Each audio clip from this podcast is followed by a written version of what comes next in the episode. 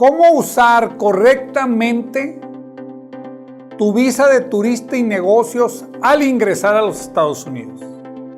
La mayoría de las ocasiones, el oficial consular te hace esta pregunta.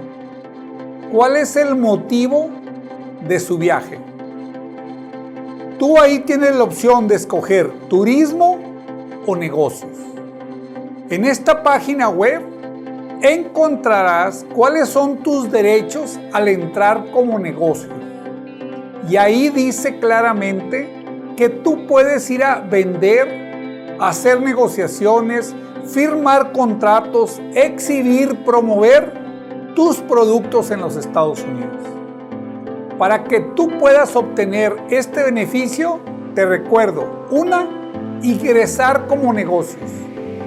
Segunda, que ese producto no sea producido dentro de los Estados Unidos. Con este conocimiento podrás tener mucho mejores ingresos y mayores exportaciones.